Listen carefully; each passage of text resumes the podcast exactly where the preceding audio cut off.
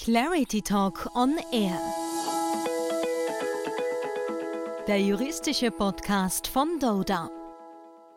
Die Digitalisierung schreitet in verschiedensten Unternehmensbereichen voran, auch bei Finanzdienstleistungen.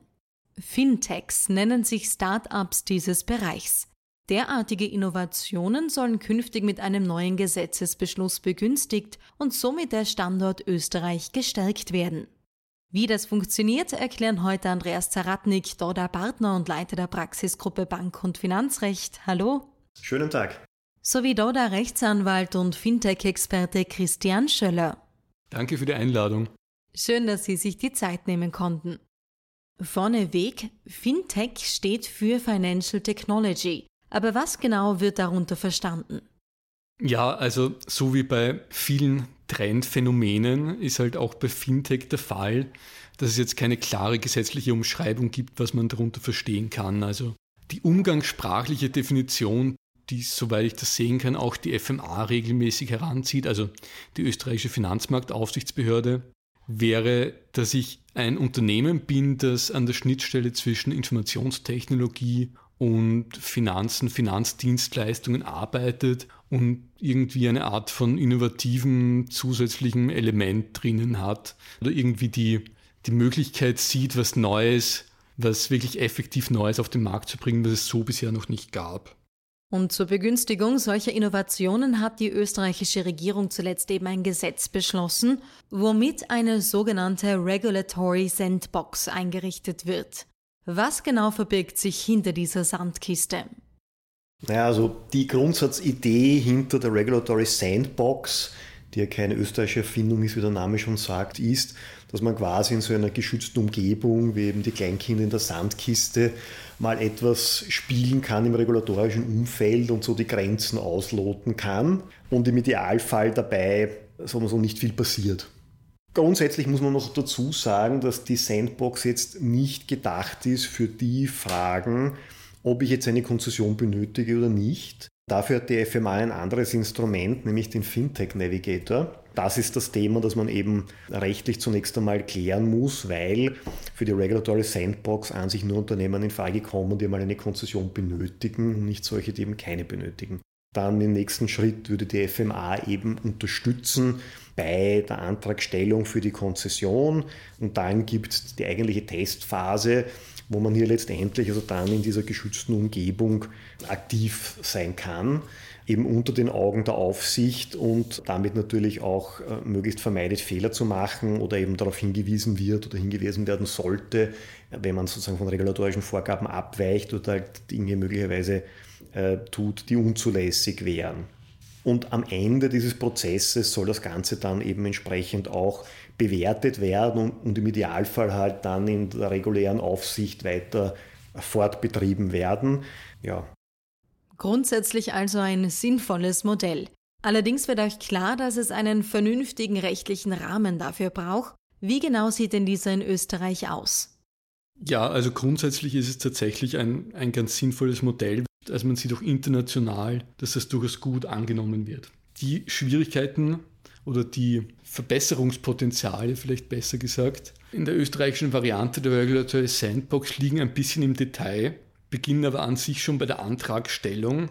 Man darf sich das auch nicht so vorstellen, dass es dann hunderte Teilnehmer pro Jahr sind, sondern das sind eine Handvoll über Jahre verteilt. Dementsprechend ist auch dieser Antragsprozess schon gestrickt. Also man muss schon für die Beantragung recht umfangreiche Unterlagen präsentieren, eben Marktreife, Testreife, gewisse Anforderungen erfüllen. Dann gibt es also auch noch einen Beirat, der dann Stellungnahmen abgeben muss, wo sich halt die Frage stellt, ob das jetzt bei allen Startups, für die das interessant wäre, wirklich schon einerseits möglich ist in der Phase und andererseits, ob das im Hinblick darauf, dass wenn man diese Unterlagen dann eh schon alle hat, man vielleicht gar nicht mehr so diese Unterstützung braucht, wirklich auch sinnvoll ist, alle diese Informationen schon detailliert im Rahmen der Beantragung abzufragen.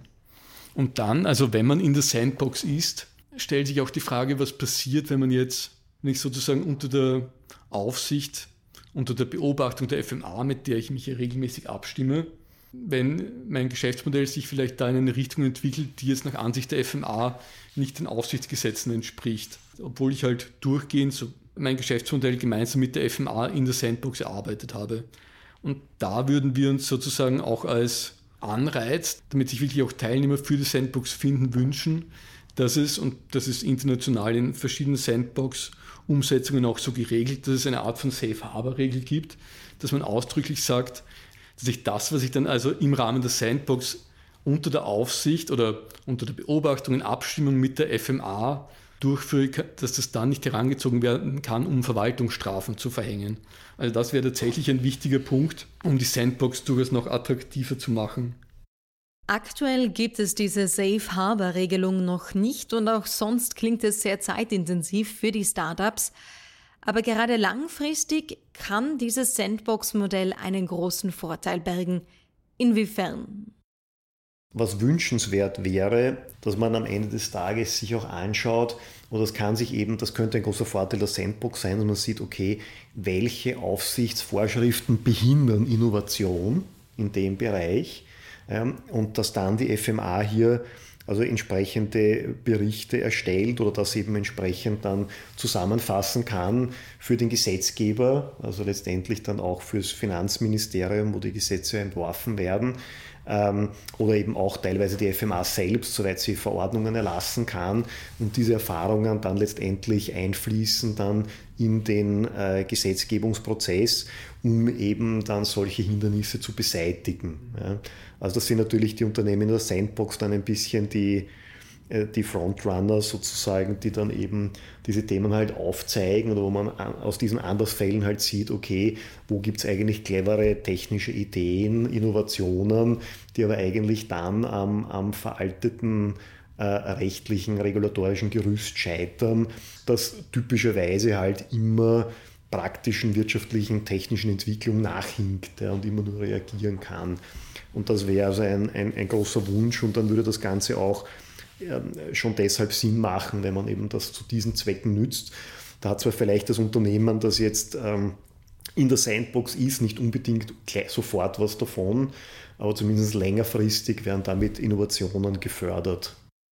Und man wird dann also auch öffentlich hoffentlich recht gut nachvollziehen können, dann auch regelmäßige Berichte darüber veröffentlicht werden sollen. Also natürlich anonymisiert und um Geschäftsgeheimnisse bereinigt und so weiter, aber schon auch als interessiertes, äh, das interessierte Publikum kann sich dann schon auch darüber informieren, was sich also in der Sandbox abspielt. Und dann, glaube ich, wird man ganz gut sehen, zu welchen Ergebnissen das führen kann. Da kann man sich schon vorstellen, dass das, wenn ich das gemeinsam mit der FMA erarbeite, dass ich dann vielleicht schon recht schnell zu bestimmten Ergebnissen komme, die dann vielleicht eher den Standards entsprechen, die der FMA sich wünscht. Wäre ein derartiges Modell auch in anderen Unternehmensbereichen denkbar, um Innovationen zu fördern? Man muss dazu sagen, dass natürlich der Finanzdienstleistungsbereich definitiv ähm, extrem stark reguliert ist ähm, und es eine derartige Regelungsdichte sonst eigentlich kaum gibt. Also dass der, der Bedarf in anderen Bereichen vielleicht geringer ist. Was allerdings ein Thema ist, das sich eine Regierung ja schon mal auf die Fahnen geheftet hatte, ist dieses Konzept von Beraten statt Strafen, was sozusagen so ein bisschen eine Sandbox Light quasi ist, dass ich also nicht bei jedem ähm, kleinen Verstoß sofort mit Strafen ausrücke, sondern vielleicht im ersten Schritt mal überlege, wie ich die Unternehmen informieren oder beraten kann, die Sachen richtig zu machen. Ähm, das soll natürlich dann keine Aufforderung sein, jetzt zu sagen, ich habe quasi einen Gesetzesverstoß frei, so sollte es nicht verstanden werden, könnte aber doch auch, auch vielleicht helfen, dass sich manche Unternehmen dann etwas mehr trauen, wenn sie wissen, dass wenn sie das im guten, guten Gewissens tun, dass sie dann vielleicht nicht unbedingt gleich eine Strafe kriegen, wenn die Behörde sieht, dass sie sich bemühen, sich an die Vorschriften zu halten. Ja, mit diesen Aussichten sind wir am Ende der heutigen Folge angelangt. Vielen Dank für die Ausführungen. Sehr gerne. Vielen Dank. Und bis zum nächsten Mal.